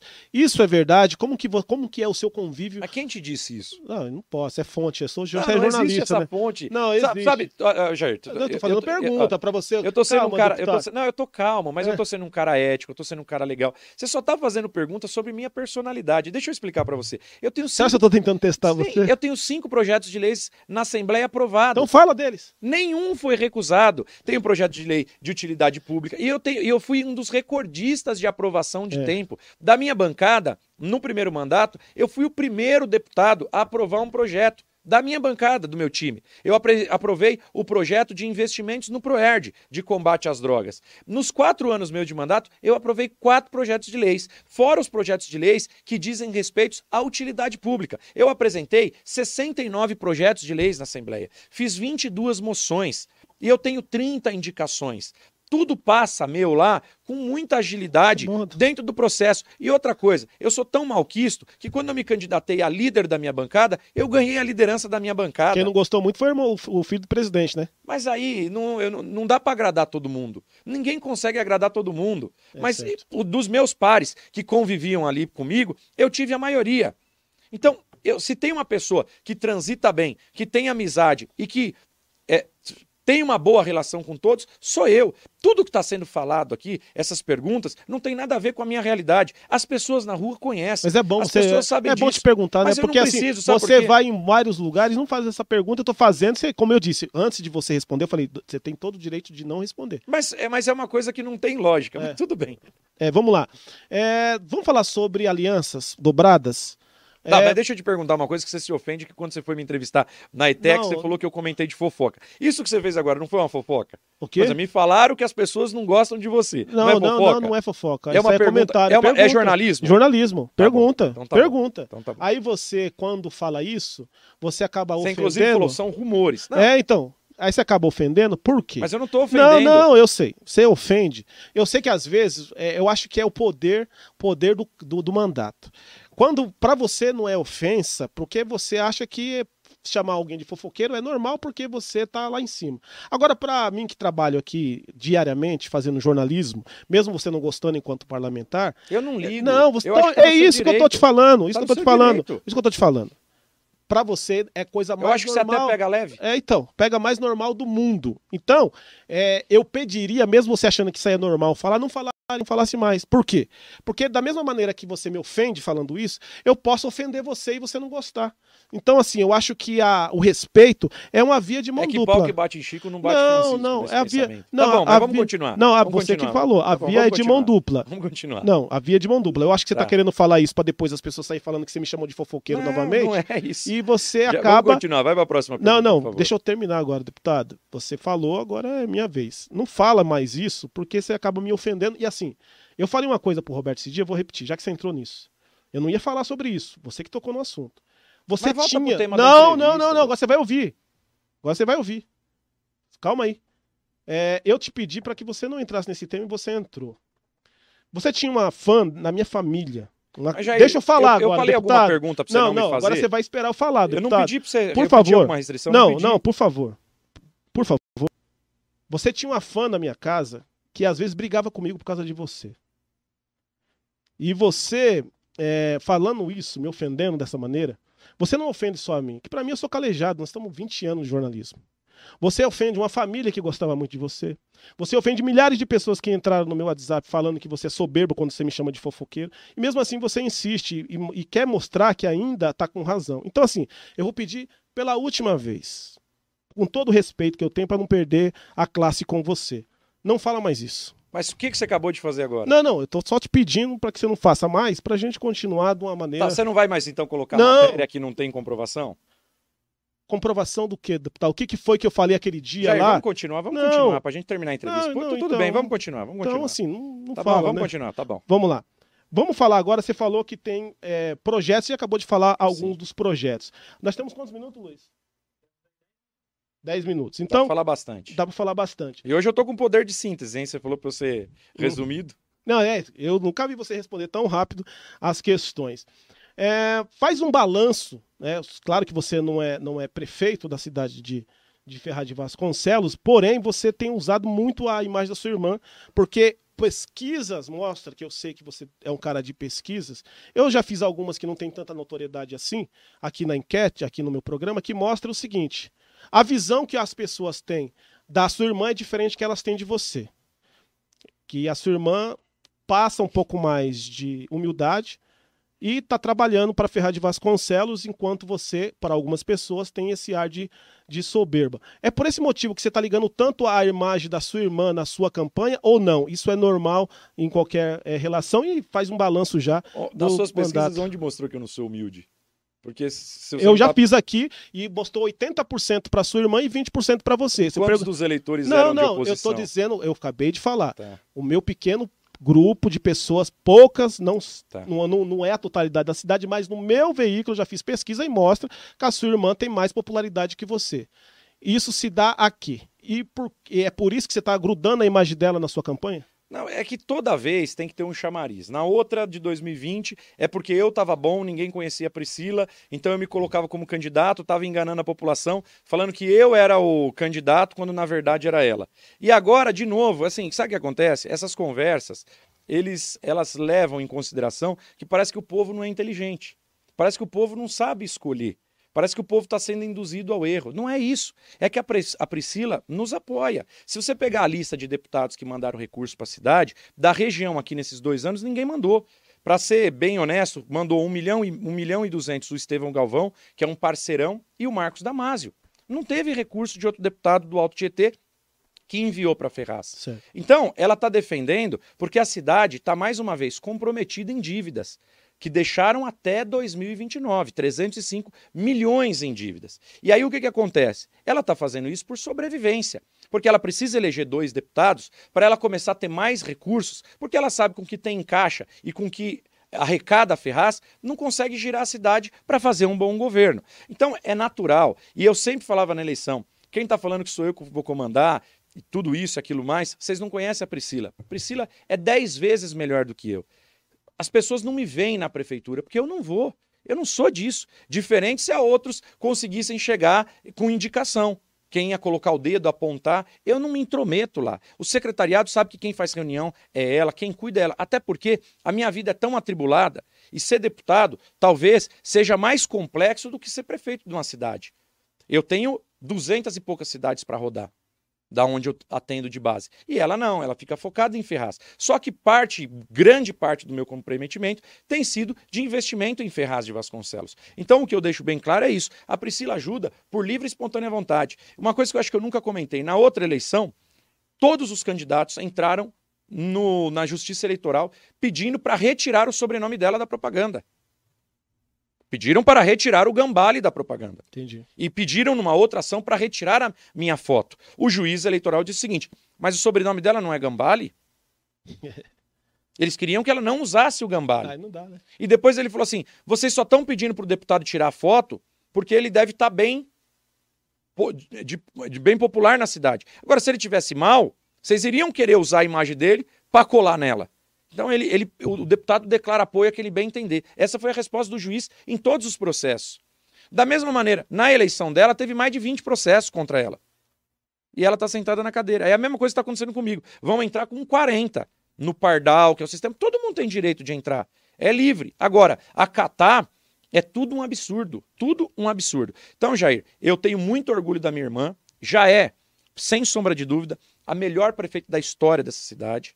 Faz um governo limpo, um governo transparente. Já até dezembro troca 100% da iluminação pública. Ela já é, na sua avaliação, a melhor de prefeita. longe, de, mas de longe. Já é a melhor prefeita. Quem aqui construiu piscinão?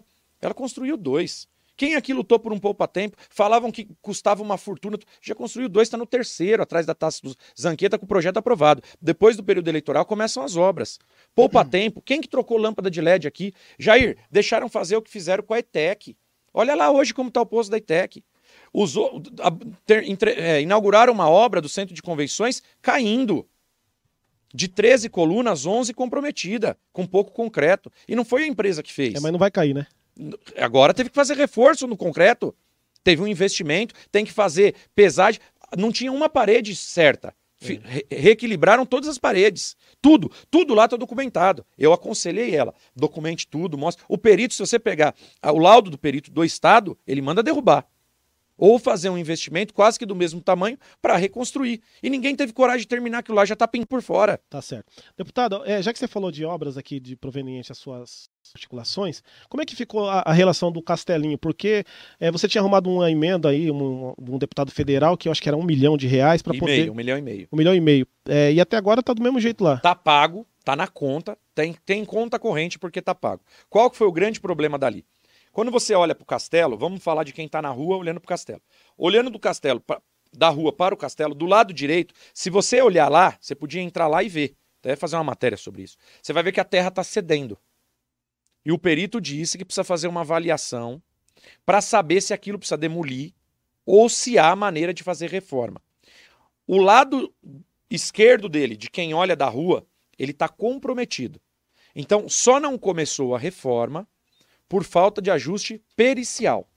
As desapropriações aqui da estrada, por exemplo, da lixa, até hoje não tinham sido pagas. Estão sendo pagas agora. Desapropriaram as pessoas e não pagaram. A ETEC desapropriaram o proprietário e não pagaram o proprietário. A Priscila pagou no início do ano. Então, além dos problemas, até as desapropriações para a cidade andar, tem que correr atrás. Eu consegui uma escola, Jair, de 12 salas do governo federal e uma outra de 8 salas. Sabe por que, que não começou a obra dessas escolas? Não tem um terreno com matrícula da prefeitura.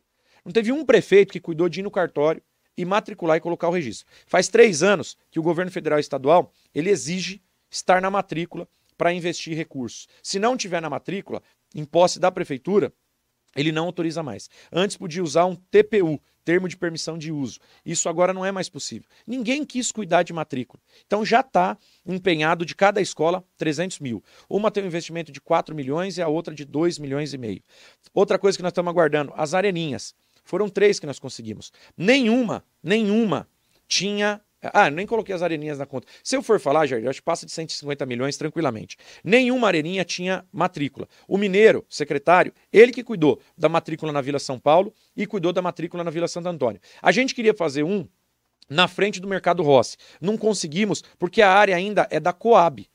E a gente está pedindo a doação. Aí, como já estava aprovado, está construindo uma no recanto. Mas o certo era construir no Margarida. Só que eu já consegui um cadastro de uma próxima areninha que será no Margarida, e já está fazendo o processo de doação diária da Coab. Se você for ver o CDHU, 25 anos construído. Ninguém tinha escritura. Eu consegui no mandato entregar para todos os proprietários do CDHU Chacon Muriel a escritura. Agora, 15 anos do, do Itajuíbe. Ninguém tem escritura. Até, creio que março, abril, todos já terão, já está no processo de registro. Vila Piauí, quem cuidou da Vila Piauí para fazer registro e entregar a regularização fundiária? Ninguém. Tá certo. Ó, vamos lá. A última pergunta aqui, senão não dá tempo. Pessoal, aqui não é competição de quem ganha, quem perde, quem não sei o quê. Eu fiz as perguntas e ele, deputado, ele responde. Às vezes se altera e às vezes não. não é mas normal. Eu não me altera, eu tô tranquilo. É, então, assim, é que aqui, eu sou incisivo. Aqui não é competição, né? É para quem tá ganhando, tá perdendo. Que o povo do Gambale tá entrando tá falando que tá ficando ruim, que não sei o que, não tem isso. Aqui a gente tem coragem de fazer as perguntas, coisas que muitos lugares é, não tem. Eu tenho que ter coragem para responder. É isso tá aí, certo. tem ter coragem para responder. Agora vamos ver se você tem coragem para responder essa daqui. Você participa de rachadinha no seu governo? Mas no nunca. seu mandato, você já teve algum indício de rachadinha? Alguém já trabalhou no seu no seu no seu assim, foi contratado para trabalhar, não trabalhou não trabalhou e ficou recebendo e você e devolvendo dinheiro no seu mandato? Jair, não, é uma pergunta. Você lembra que eu te falei da perseguição? Isso. O pessoal fica fazendo esse tipo de perseguições, é. justamente apresentando denúncias, falando as coisas, correndo atrás, mas tudo vai ser apurado. Tudo vai ser apurado. Tudo vai ser apurado. Agora, apresentar é o que eu falei para você. É. é. uma coisa. Ser aceito ou outra é, é algo totalmente fora de questão. Não Totalmente existe. fora de questão. Pessoal, eu quero agradecer de verdade o pico de audiência. Pra quem imaginou que a gente ia sair na porrada aqui, não teve. Teve aqui é, jornalismo, perguntas e Viu? respostas. É igual aquele WWF, É, lá, que é o não, de luta não. livre. Parece que a briga é feia, mas é encenado. É isso aí. É, em Alex... cenário.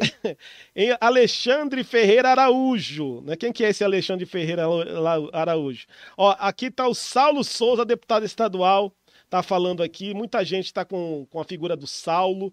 Tem muita gente entrando no programa. Quero agradecer de verdade aí a grande audiência de vocês. É, Ah, Jair, de deixa, eu falar, audiência. deixa eu falar um negócio pra você que você me fez uma pergunta Ah, e eu até quero responder. tá. Nesse, nessa ação que eles me colocaram, É. eles tentam, inclusive, acusar de Hum. rachadinha nesse processo. Eles quebram o sigilo bancário da minha funcionária Hum. e eles veem que a conta dela é utilizada de forma normal. Tanto é que eles não me alegam disso. O Como, processo, que é? Como que é? Falei.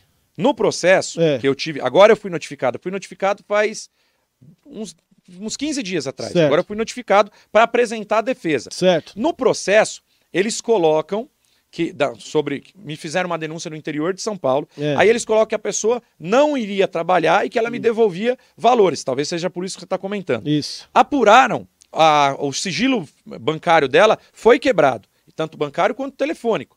E aí eles falam, é a conta dela era utilizada pela própria funcionária de forma normal. Hum. Só que a gente quer, tá, tá achando que ela não ia trabalhar na Assembleia. Por exemplo, Jair, eu tenho escritório em São Manuel, Hum. Mogi das Cruzes. Sabe quantas pessoas cabem dentro do gabinete da Assembleia Legislativa? É. Três. Certo.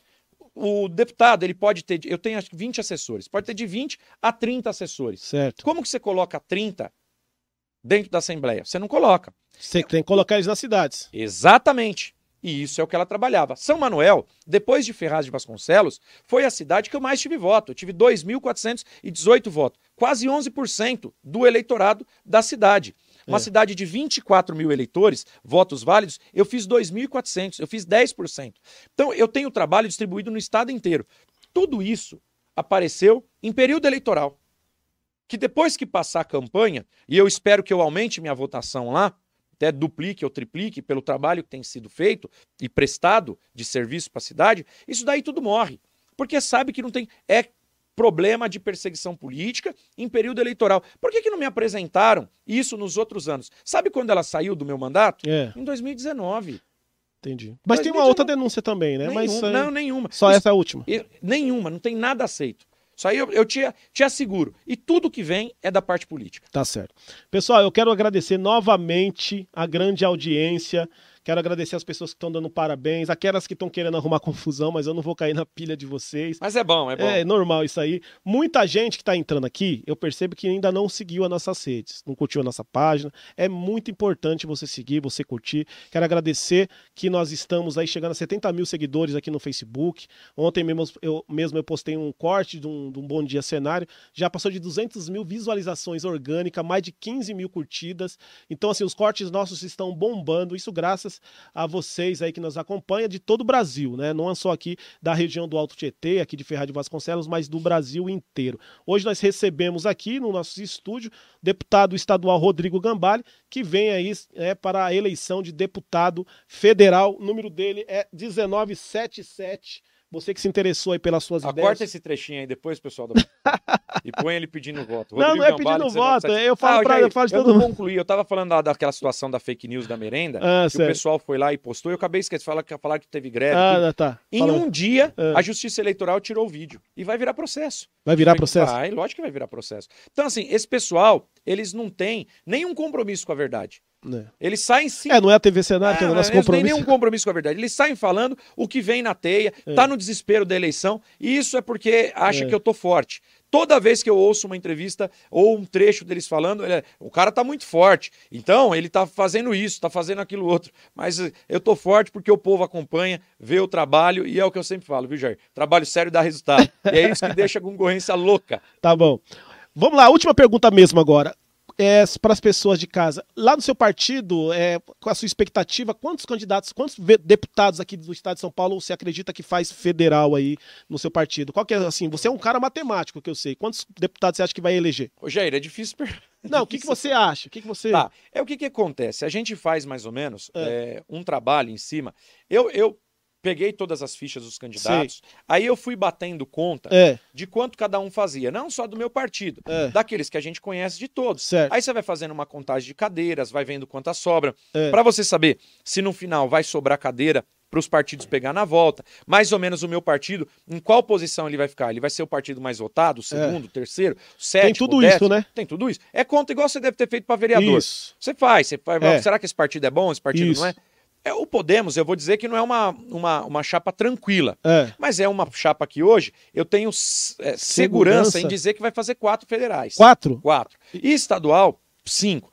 Para estadual, eu acredito que o Podemos deva, deva ser uma das chapas mais competitivas para quem tiver na casa dos 40 mil. Não competitiva de cabeça, difícil. estadual. Para estadual. Por quê? O Podemos tem um projeto chamado Projeto Vitória. É, Ele não deixou ninguém se filiar no partido é. Que já saiu candidato na outra eleição e teve mais de 50 mil votos. Só que em contrapartida, um monte de gente que sabia que tinha 30, 40 foi para lá. Então, geralmente, quando um partido ele monta a chapa, entra uns cabeção, né? Que os cabeção são aqueles puxadores de voto. É, Tem um pouco de corpo e muito rabo. O que, que é rabo? Rabo, o cara de 2 mil votos, 3 mil votos, 4 mil votos. O Podemos tá com muita gente de corpo. Ele deve ter uns 20 candidatos que deve estar na casa dos 30 a 45, 50. é. E isso deixa uma chapa competitiva. Só que assim, te dá muita chance. Se você fizer 45 mil votos, você tem muita chance de Entendi. eleger no Podemos. Ah, Eu hoje tenho uma certeza que o Podemos faz 5 para estadual. Estadual. Para estadual. E acredito que pelo menos a última cadeira, ou como foi na outra eleição, as duas ou três últimas, É. saiam na casa dos 40 ou 50. 50 mil. Deve ter uns dois que deve se destacar, escapar dos 60, tá? É. E deve ter três que vão lutar dentro da casa dos 40, 50. E votos para deputado federal em torno de quantos? Então, aí tudo depende, Jair. Por exemplo, vamos supor, hoje se quatro lá tiver, eleger quatro, eu acho que fica mais ou menos na casa de uns 80, 90. 90 mil para poder se eleger. Se fizer cinco, cai lá para uns 50 mil votos. Por Ah, exemplo, é? na outra eleição, o Podemos fez três. Três. A Renata, o, o Feliciano fez acho que 230 e pouco. Que não está mais, né? 230 e pouco, que saiu. E a Renata com 161. É, Se não fizesse o terceiro, você concorda que o corte foi 161? sei. Só que fez o terceiro. É. E quem foi o terceiro? O Lucena, com 54 mil votos. Então o corte do Podemos foi 54. Se hoje fizer 5, eu acho que vai cair lá para uns 50, 60 o corte. Aí é muito mais fácil de se eleger. Aí tudo bem, aí fica um, uma, um uma número chance- mais. um número mais conveniente. Quantos votos você está contando aqui para Ferraz de Vasconcelos? Você acredita que você sai com quantos votos daqui? Jair, tem muito candidato. Nunca É. saíram diversos candidatos para deputado federal. Foi a primeira vez Certo. que saíram muitos candidatos para a candidatura federal. É, eu acredito o seguinte: quando a gente vai fazer um, um grau de comparação, e nós vamos utilizar 2010, nós estamos falando de 12 anos atrás. Nós tivemos dois candidatos disputando o mesmo pleito: doutor Elaine e Filó. A doutora Elaine fez 19.900 votos e o Filó fez uns 17,5. O Ferrazense votou no mesmo pleito em candidato da cidade em 38 mil votos. 38 mil pessoas votaram em Ferrazense, em dois candidatos no mesmo pleito. O que, que eu acho? Hoje tem em Ferraz uma possibilidade de um candidato abocanhar uns 40 mil votos da cidade. 40 mil. Mas nós estamos com quatro, cinco candidatos aqui. Certo. Se eu fosse candidato único, eu podia falar para você assim: 40 mil votos. ó, o Ferrazense, pode ser que eu tenha 40 mil votos, porque tem 40 mil Ferrazenses que vai votar. predispostos a votar num Ferrazense. Certo. Só eu saindo candidato, Mais chance. dizendo que eu- mais chance de eu ter 40. Agora, tem, um quatro monte. candidatos. Vai dividindo. Na outra eleição, eu fiz perto de 20. É. Eu fiz 18.926 votos. Isso. 18.900 19.826 Isso. votos. 19.826 votos. Eu fiz perto de 20. Eu acho que com o governo bom Isso, da Priscila, dá para melhorar, Melhorar. a votação. Mas aí é só no dia 2 que nós vamos descobrir. Tá certo. É, suas. Pessoal, mais uma vez, muito obrigado. Estivemos aqui, eu não quero passar muito do horário, porque na realidade eu quero que ele volte em breve aqui. No, no- se não vier no podcast com Jair, retornar no Bom Dia Cenário. É, deputado, muito obrigado por ter aceito aí eu venho para falar das minhas experiências, ou com a vitória ou com a derrota. Volta mesmo? volto, volto, volto. Suas considerações finais, fique à vontade. Bom, pessoal, primeiramente quero agradecer. Obrigado, Jair, pela oportunidade. A sua equipe técnica que está aqui, o pessoal da TV Cenário. E agradecer a cada um que acompanhou a gente ao vivo até agora, os outros que vão acompanhar no momento gravado, no momento é, pós-entrevista feita. Eu quero agradecer demais a cada um, eu quero agradecer a receptividade, o carinho que eu recebo nas ruas diariamente, o reconhecimento do nosso trabalho. A gente não consegue agradar todo mundo, mas eu quero que vocês saibam que dentro do meu coração eu sempre fiz o que eu achei o melhor para a maioria da população. Na política, cada escolha que a gente faz é uma renúncia. Na primeira, vocês me deram uma chance em 2018. E agora eu peço para ser julgado para você e que por você. E espero que nesse julgamento seu eu consiga passar no seu crivo e conseguir ter o seu voto de confiança. Ferraz precisa muito. Se vocês forem avaliar os outros candidatos que aí estão da cidade, todos atacam o governo, todos utilizam para me atacar e utilizam suas redes sociais para falar de mim. Eu acho que nós temos que falar das nossas propostas e é por isso que eu faço uma campanha limpa, uma campanha com propostas e eu apoio a Priscila Gambale, nossa prefeita,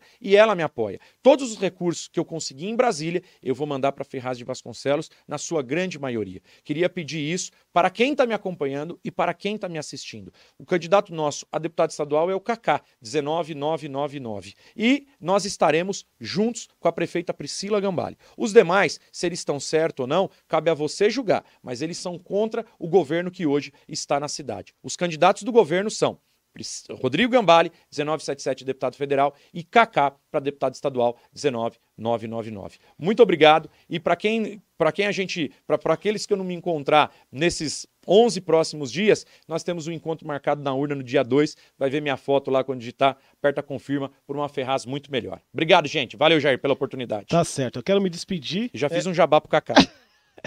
Quero me despedir aqui, o Ailton, né? Costa tá aqui, tá aqui também aqui o Ricardo Du.